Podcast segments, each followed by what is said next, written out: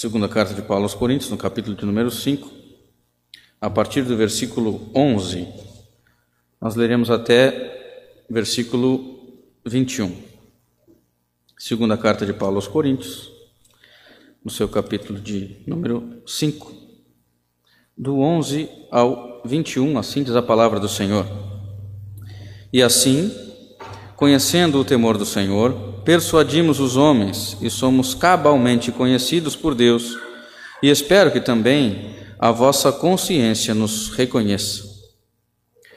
Não nos recomendamos novamente a vós outros, pelo contrário, damos-vos ensejo de vos gloriardes por nossa causa, para que tenhais o que responder aos que se gloriam na aparência e não no coração. Porque se enlouquecemos, é para Deus e se conservamos o juízo, é para vós outros. Pois o amor de Cristo nos constrange, julgando nós isto, um morreu por todos, logo, todos morreram. E ele morreu por todos, para que os que vivem não vivam mais para si mesmos, mas para aquele que por eles morreu e ressuscitou. Assim que nós, daqui por diante, a ninguém conhecemos segundo a carne. E se antes conhecemos Cristo segundo a carne, já agora não o conhecemos deste modo. E assim, se alguém está em Cristo, é nova criatura. As coisas antigas já passaram, eis que se fizeram novas. Ora, tudo provém de Deus, que nos reconciliou consigo mesmo por meio de Cristo e nos deu o ministério da reconciliação, a saber que Deus estava em Cristo, reconciliando consigo o mundo não imputando aos homens as suas transgressões, e nos confiou a palavra da reconciliação. De sorte que somos embaixadores, em nome de Cristo, como se Deus exortasse por nosso intermédio. Em nome de Cristo, pois, rogamos que vos reconcilieis com Deus. Aquele que não conheceu pecado, ele o fez pecado por nós, para que nele fôssemos feitos justiça de Deus. Meus irmãos, quando nós olhamos para o livro de Atos dos Apóstolos e nós consideramos o ministério apostólico, as viagens missionárias do apóstolo Paulo, as bênçãos advindas da pregação dos apóstolos, nós percebemos que o conteúdo da pregação dos apóstolos é muito semelhante. Normalmente, o conteúdo da pregação dos apóstolos é a morte e a ressurreição de Jesus Cristo os apóstolos pregavam a Cristo por onde eles passavam. Uma prova disso, de que eles realmente falavam da morte e da ressurreição de Jesus Cristo, é a ida do apóstolo Paulo em Atenas. Se você lembra dessa, da ida dele em Atenas e aquela tática que ele, que ele teve de elogiar, inclusive, a religiosidade daqueles atenienses, e disse, porque havia aquele panteão de deuses gregos, o apóstolo Paulo viu ali um altar a um Deus desconhecido, tamanha religiosidade daquele povo. E ele disse: Olha, eu vejo que vocês são muito religiosos. Vocês têm um altar aqui para todos os tipos de deuses. Pois eu estou vindo aqui justamente anunciar a vocês aquele Deus ali a quem vocês não conhecem. Aquele Deus que, cujo altar está vazio, aquele Deus desconhecido eu conheço e eu quero anunciá-lo a vocês. E quando ele disse isso, ele chamou a atenção dos atenienses e ele falou de Jesus Cristo, mas não tem como falar de Jesus Cristo se não falar da sua morte e ressurreição. A reação daqueles atenienses foi muito peculiar, porque eles não acreditavam na ressurreição. Então eles rejeitam a pregação. Eles acharam aquilo tão estranho por acreditarem naquelas doutrinas, naquelas filosofias gregas, que quando Paulo fala dessa ressurreição, para eles soou estranho demais. Era totalmente diferente daquilo que eles conheciam. Paulo fala da morte e da ressurreição de Jesus Cristo. Quando ele sai de Atenas, Paulo vai para a cidade de Corinto. E nós vemos isso no capítulo 18 de Atos dos Apóstolos, que ali naquela cidade Paulo fica algum tempo, ele pastoreia a igreja de Corinto, ele quer que aquele povo tenha uma igreja consolidada, uma vida que fosse de fato condizente com o evangelho que ele havia pregado. Ele passa um tempo ali e algum tempo depois, Paulo escreve uma carta que nós conhecemos como a primeira carta de Paulo aos Coríntios. Ele escreve essa carta porque havia alguns problemas na igreja de Corinto e Paulo almejava resolvê-los.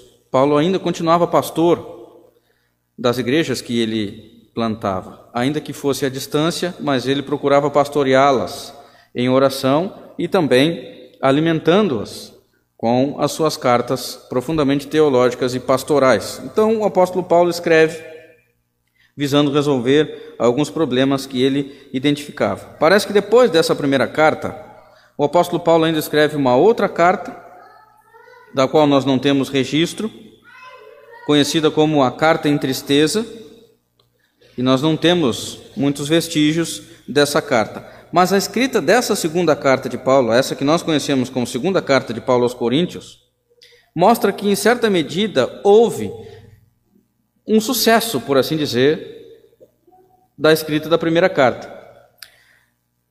Os crentes de Corinto demonstram algum arrependimento. E Paulo fala então sobre o consolo, sobre o cuidado. Paulo agradece a Deus pela operosidade da fé daqueles crentes. Paulo fala que Deus dispensava o seu cuidado àquele povo. Paulo fala de uma nova aliança em Jesus Cristo. Mas o que a gente não pode perder de vista, irmãos, é o fato de que essa nova aliança que Paulo fala, que é uma, nova aliança em Jesus Cristo, é o cumprimento dos sinais e as expectativas da antiga aliança.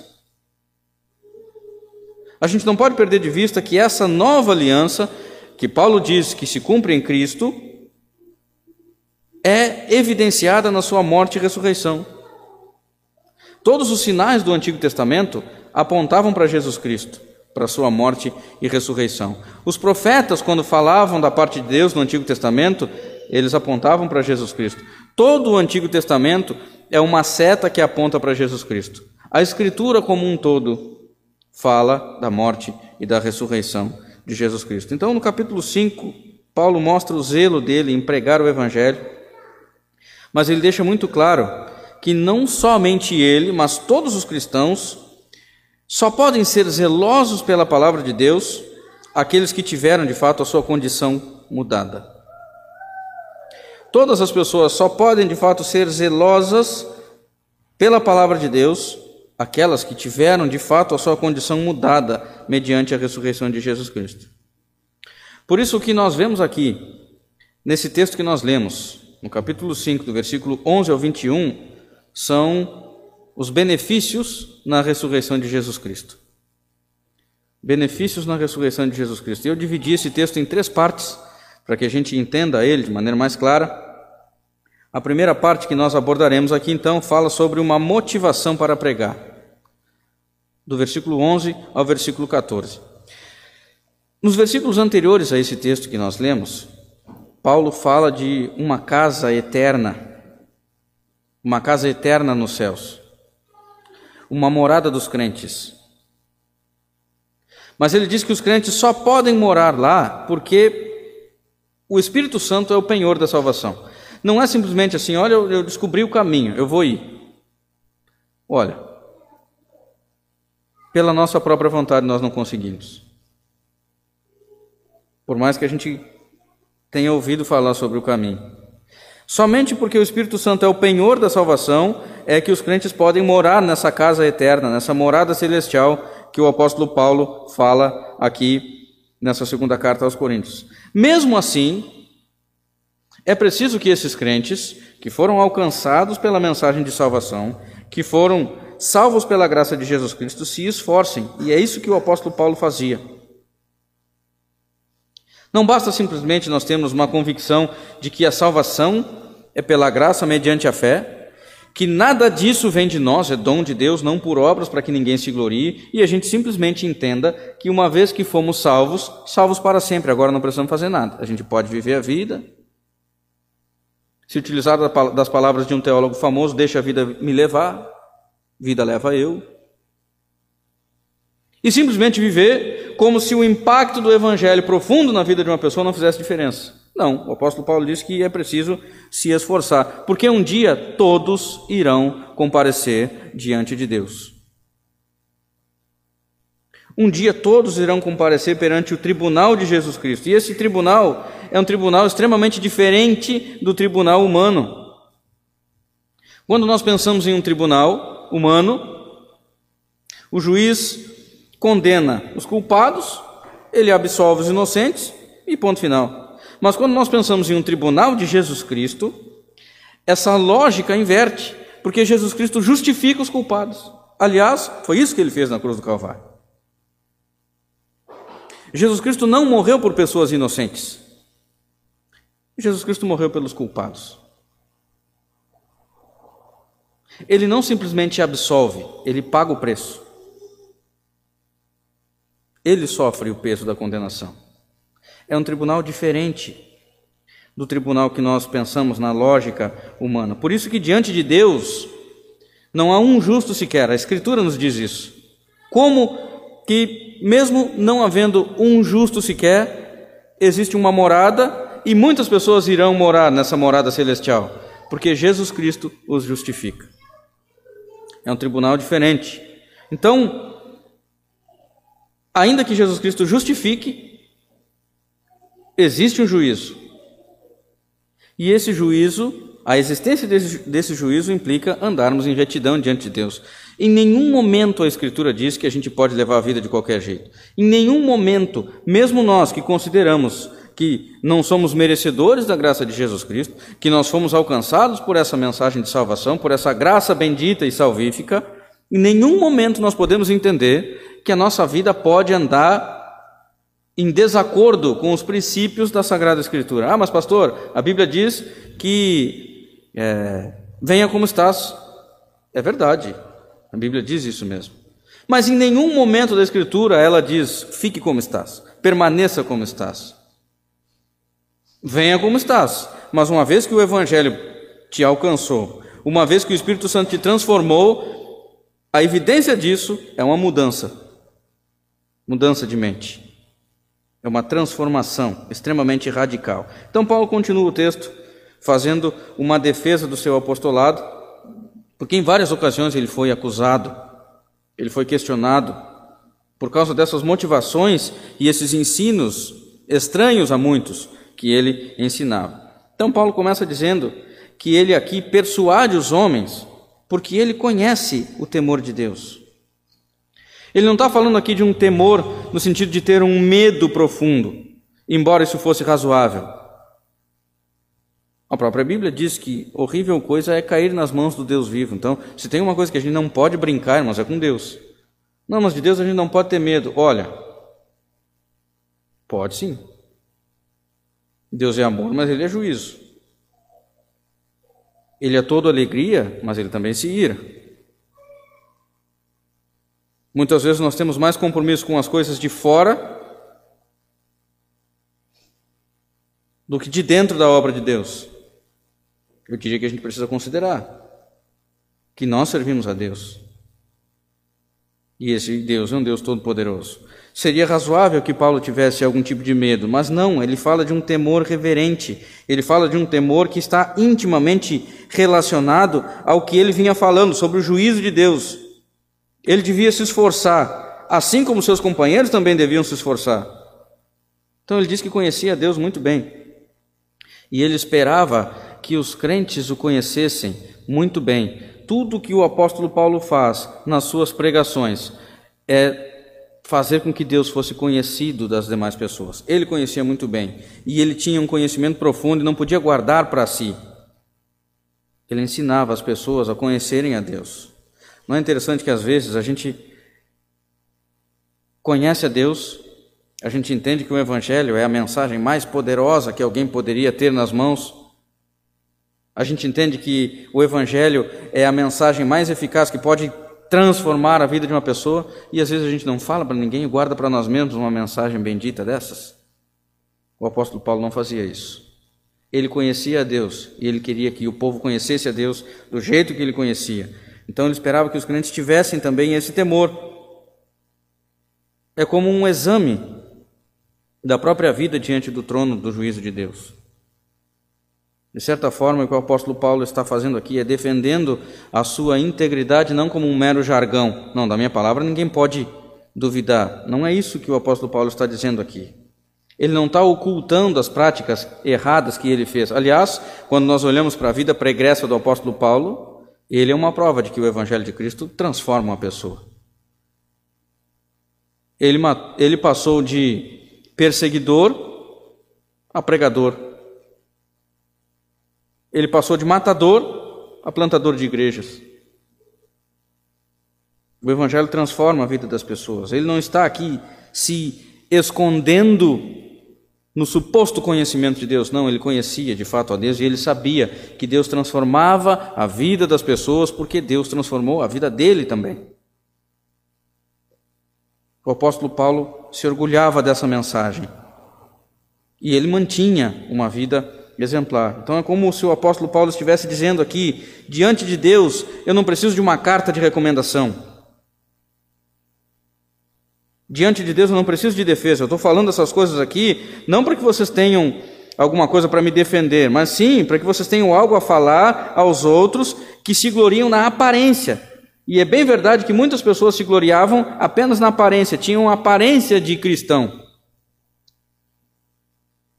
Tinham aparência de pessoas idôneas, mas o coração era podre. Então o apóstolo Paulo dizia assim: Olha, eu estou falando justamente para que vocês tenham alguma coisa para falar, não necessariamente porque eu preciso de defesa, mas para que vocês possam falar para alguém, para aqueles que se gloriam na aparência, mas de fato não conhecem às vezes o próprio coração. O que o apóstolo Paulo está falando aqui, meus irmãos, é que o aspecto externo importa muito pouco. Não adianta nada nós termos aparência de crente palavreado de crente, vestimenta de crente, mas o coração e as práticas de um ímpio. O que importa é a transformação interna. O que importa é a mudança que o Evangelho produz na vida das pessoas. O coração é o que importa. Isso nós vemos aqui que nos remete a uma adoração a Deus de coração. Versículo, versículo 13 nos fala isso. Porque se enlouquecemos, é para Deus. Muito provavelmente Paulo estava falando aqui, ou se referindo àqueles momentos em que alguém o via orando. E, em certa medida, talvez alguém já tenha dito isso para você. Alguém viu o apóstolo Paulo orando e dizia: Pronto, ali agora enlouqueceu.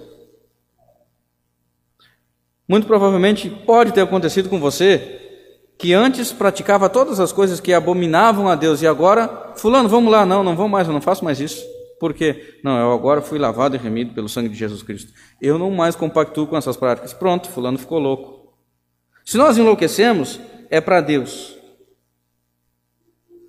Nada, nenhuma crítica tirava a paz do apóstolo Paulo. Ele não se importava com esse tipo de crítica porque ele sabia que o que ele fazia diante de Deus era justamente para glorificar ao próprio Deus. O que realmente importava para o apóstolo Paulo era a sua adoração a Deus. O que motivava o apóstolo Paulo a pregar e a resistir essas críticas, essas ofensas, essas desconfianças que o levaram a defender aqui o seu apostolado, era o amor de Cristo que o constrangia. E esse mesmo amor nos constrange. Ou seja, nós só servimos a Cristo porque Ele nos amou primeiro. Nós só professamos uma fé em Cristo porque Ele um dia nos alcançou. Nós só reconhecemos o senhorio de Cristo porque nós ganhamos nova vida em Cristo. Do contrário, isso não aconteceria. O amor de Cristo nos constrange. Eu sirvo a Cristo porque ele demonstrou o seu amor. E como ele demonstrou esse amor? Morrendo na cruz. Por quem ele demonstrou esse amor? Por todos. É o que o texto está dizendo, por todos. Mas quem são esses todos aqui? Não é todos no que se refere à sua totalidade, mas todos aqueles que foram constrangidos pelo amor de Jesus Cristo. Todos aqueles que foram constrangidos pelo amor de Jesus Cristo, Jesus morreu por aqueles. Você já parou para pensar que o amor de Cristo te constrange a adorá-lo? E que ele demonstrou isso de maneira plena e eficaz, morrendo e ressuscitando na cruz do Calvário, por todos aqueles que o Pai lhe deu. É isso que o apóstolo Paulo está nos dizendo aqui. Todos aqueles que são impactados pela cruz, todos os crentes. Logo, em Cristo, todos morreram e são novas criaturas. Mas nós vemos outro aspecto nesse texto do apóstolo Paulo, outro benefício nessa ressurreição de Jesus Cristo, que é o ser nova criatura. Acompanhe na sua Bíblia, versículos, a partir do versículo 15.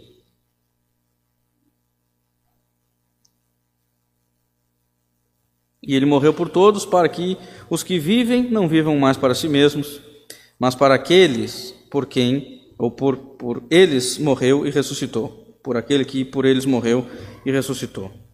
O ser nova criatura não é só um benefício da morte e ressurreição de Cristo. É um propósito. O ser nova criatura não é apenas um benefício da morte e ressurreição de Jesus Cristo, mas é um propósito. Note que o apóstolo Paulo começa o versículo 15 repetindo as palavras do versículo 14. Ele está aqui dando uma ênfase na morte de Cristo, mostrando o propósito desse sacrifício vicário e redentivo. Para quê?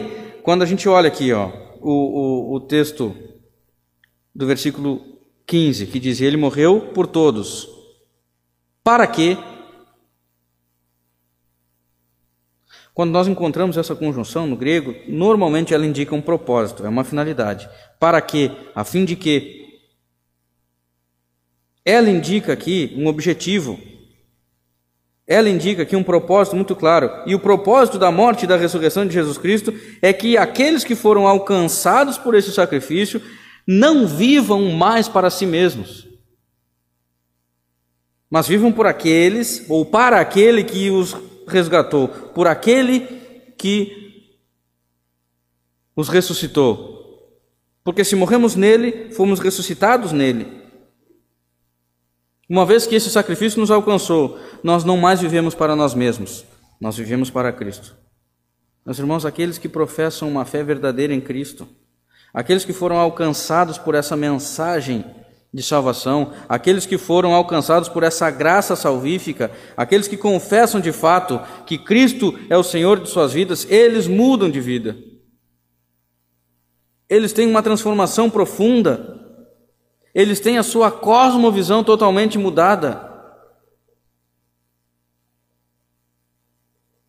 Todos aqueles que vivem para Cristo, que foram alcançados por Cristo, eles mudam. Agora eles não vivem mais para si mesmos.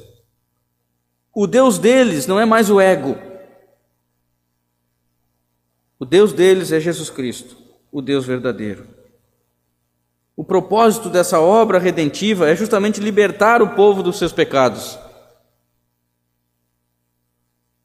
Esse foi o propósito da morte e da ressurreição de Jesus Cristo. Nós não somos mais escravos do pecado. Nós somos filhos de Deus. Inclusive há uma ênfase nessa expressão aqui, por eles. Cristo morreu e ressuscitou por eles. Por quem? Pelos crentes. Aliás, o propósito da morte e da ressurreição não é apenas dar nova vida. Mas aquele que morreu primeiro e ressuscitou, ele fez isso para que posteriormente também nós fôssemos ressuscitados com ele. O apóstolo Paulo diz em Filipenses, lá no capítulo 3, versículo 21, o qual transformará o nosso corpo de humilhação para ser igual ao corpo da sua glória, segundo a eficácia do poder que ele tem, até de subordinar a si todas as coisas. Se hoje nós temos um corpo pecaminoso, um dia nós teremos um corpo semelhante ao de Jesus Cristo. Se nós morremos com Cristo, um dia nós seremos ressuscitados, já fomos ressuscitados com Jesus Cristo, e nós temos uma morada celestial que nos aguarda. A morte e a ressurreição de Jesus Cristo também muda, mudam a maneira como nós enxergamos as pessoas. ela muda o nosso olhar. Antes, aqueles que não foram alcançados, que ainda não haviam sido alcançados por essa mensagem de salvação, olhavam as pessoas apenas com os olhos da carne, mas depois de Cristo, aqueles que foram alcançados pelo seu sacrifício olham as pessoas com os olhos espirituais. É o que nós chamamos de discernimento espiritual. A nossa preocupação, o nosso amor, o nosso critério em relação às pessoas muda. Nossa maneira de tratar as pessoas muda. E é interessante que a gente pode perceber essa ideia em Cristo e podemos perceber essa ideia por Cristo. Por que, que nós podemos perceber essa ideia dessa forma? Em Cristo porque Jesus Cristo, do ponto de vista humano, era apenas o filho de um carpinteiro. Jesus Cristo, do ponto de vista humano, era alguém que não teria futuro nenhum na vida. Esse era Jesus Cristo. Do ponto de vista divino, ele era Messias. Tanto que isso está escrito. Não, mas aquele ali não era o filho do, do, do carpinteiro lá? Uhum. É, o filho de Deus. Do ponto de vista humano, o humano é um simples filho de um carpinteiro. Do ponto de vista divino, ele é o rei da glória. Do ponto de vista humano, ele foi considerado réu de morte, passível de morte de cruz. Do ponto de vista divino, ele é o filho de Deus, o Cordeiro Santo que tira o pecado do mundo.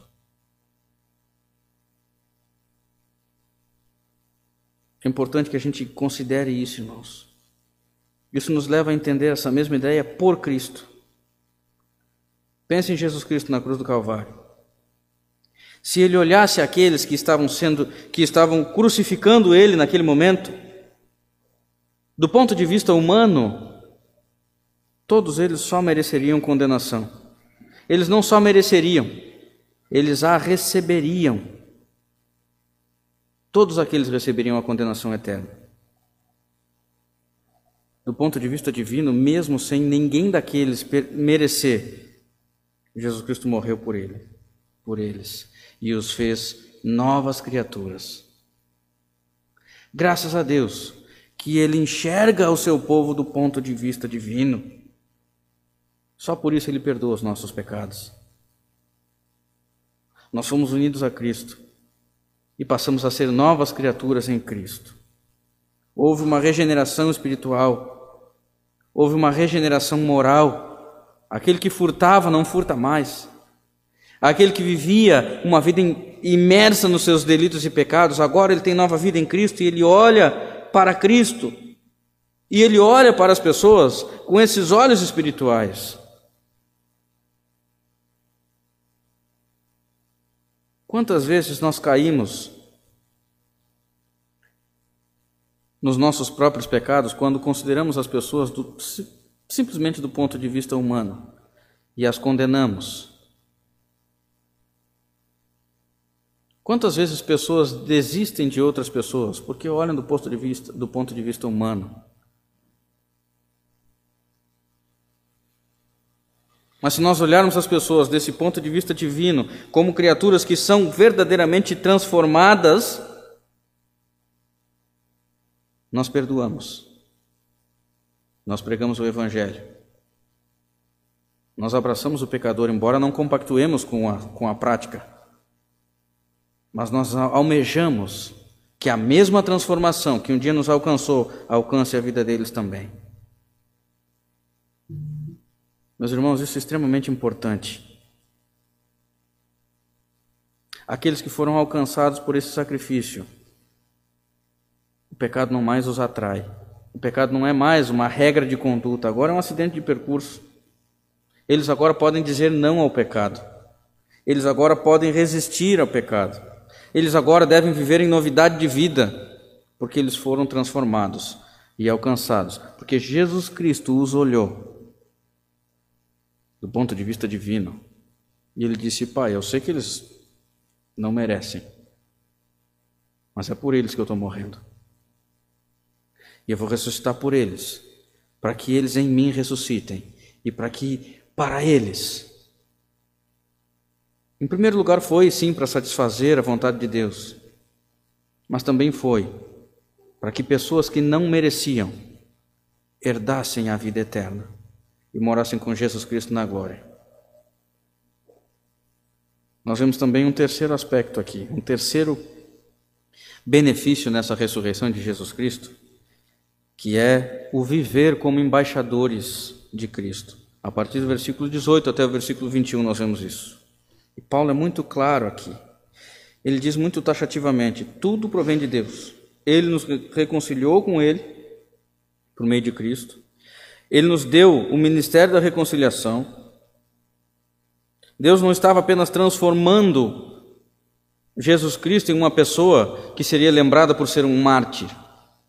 Ele não está simplesmente transformando Jesus Cristo em um marco histórico, antes e depois de Jesus Cristo. Em alguns lugares não existe nem mais isso. Né? As pessoas querem até tirar dos livros escolares essa expressão, antes e depois de Jesus Cristo. Mas Jesus Cristo não é apenas um marco histórico. Deus estava em Cristo e ele estava reconciliando um povo com ele.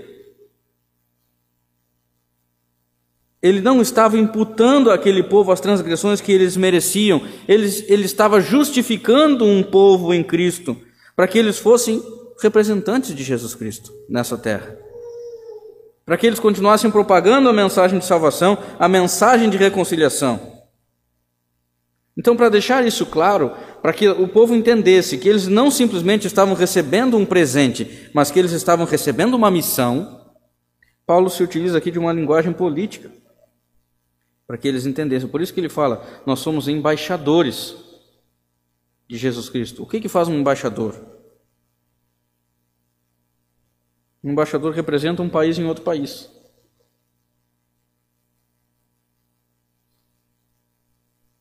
É isso que faz um embaixador. Ele é o representante de um país em outro país. Então, em um sentido especial, os apóstolos foram embaixadores de Jesus Cristo. Eles foram inspirados, dotados de autoridade apostólica.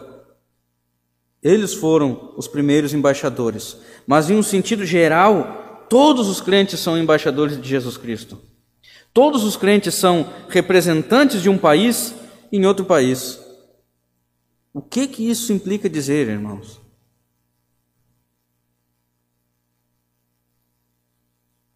Que a nossa terra não é aqui. Isso implica dizer que nós somos cidadãos dos céus. A nossa pátria verdadeira não é aqui. Nós já somos cidadãos dos céus mas nós representamos aqui nessa terra um Rei Supremo. Você já parou para pensar que você é um representante de um Rei Supremo em uma terra estrangeira?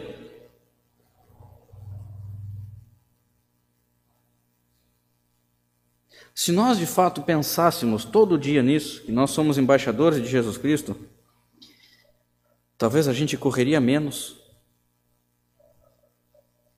talvez a gente investiria mais em missões, Talvez a gente pregasse mais o Evangelho até os confins da terra. Talvez nós nos esforçaríamos mais para trabalhar na obra do Senhor. Porque todas as coisas que nós almejamos aqui e conquistamos aqui são extremamente passageiras.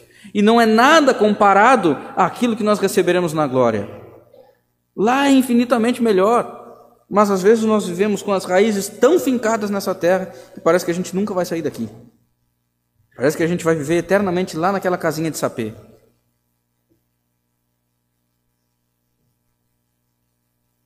Meus irmãos, nós somos representantes de um Rei Supremo em terra estrangeira, aguardando o tempo de voltar para a nossa pátria celestial.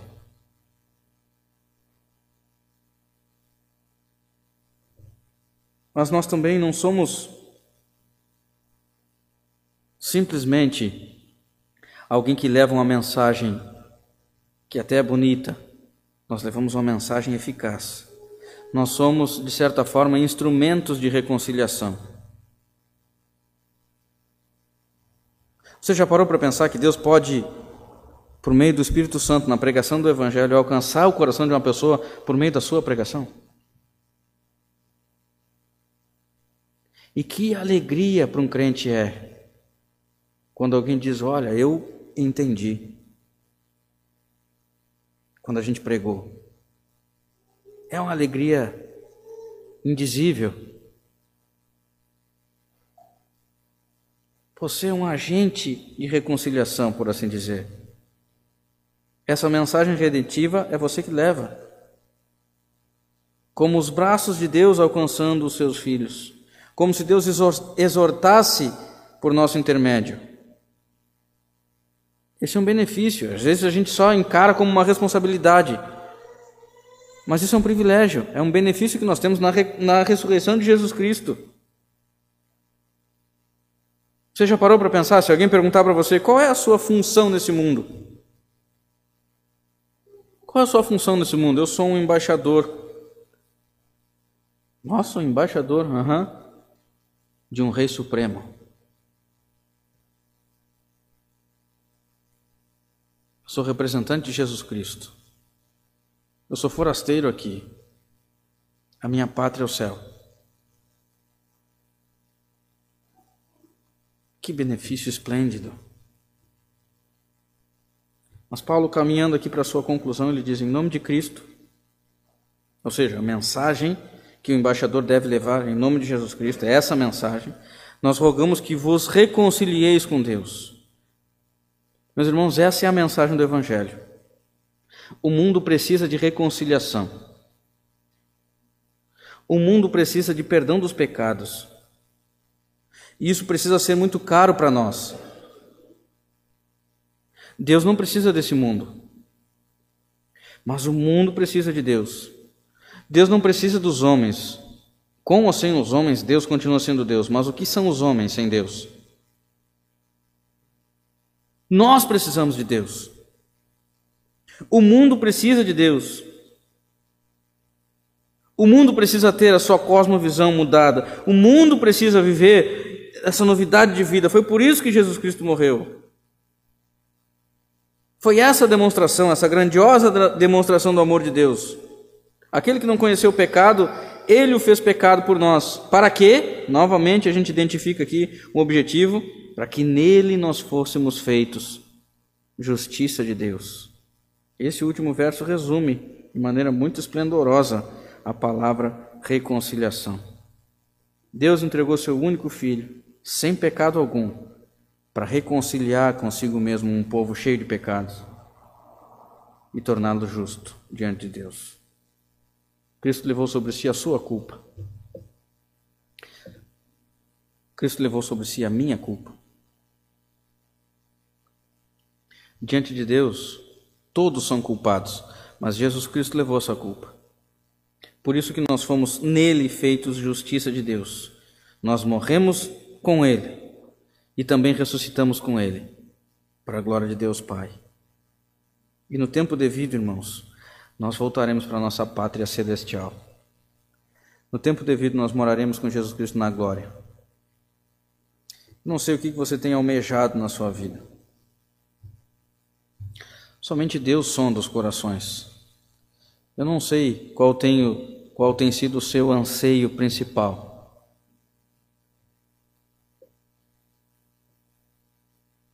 Mas a minha oração é que o povo de Deus tenha mais ânsias da glória. A minha oração é que o povo de Deus entenda que essa vida é passageira e que existe um lugar infinitamente melhor. Você já teve a experiência de viajar para o melhor lugar do, do, do, planeta? E a gente fica ali uma semana e às vezes dá vontade de voltar para casa. E a nossa casinha ali, às vezes é uma casinha humilde. E às vezes a gente até vai para casa dos familiares. E aí é dois, três dias só festa. E aí vem para o Rio Grande do Sul, é só churrasco. E aí quatro dias a gente já começa a se incomodar. Cinco dias, meu Deus do céu, já estou louco para voltar para casa. Será que isso só acontece comigo? Eu já estou louco para voltar para casa. A casa é lá não sei onde, uma casinha ali, humildezinha, mas tem a minha caminha, tem as coisas do meu jeito, é o nosso jeito. Eu quero voltar para casa, mas eu estou na casa da mãe, não interessa. A minha casa é aquela lá, estou louco para voltar. Será que nós somos assim? Quando nós pensamos na nossa pátria celestial?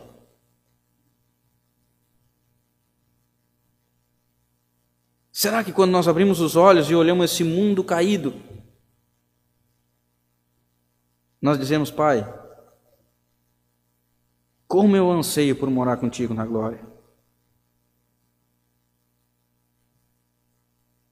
Pense nisso. Talvez o povo de Deus esteja tão enraizado aqui, tão preso nas coisas desse mundo, que pouco pare para refletir que um dia Jesus Cristo vai voltar para buscar a sua igreja. Que ele morreu na cruz para que nós fôssemos feitos justiça de Deus, para que os nossos pecados fossem perdoados por ele. Para que um dia nós morássemos com ele na nossa pátria, que ele preparou. Meus irmãos, finalizo o sermão simplesmente com uma pergunta. Agora que você ouviu tudo isso, que você vai fazer com tudo isso?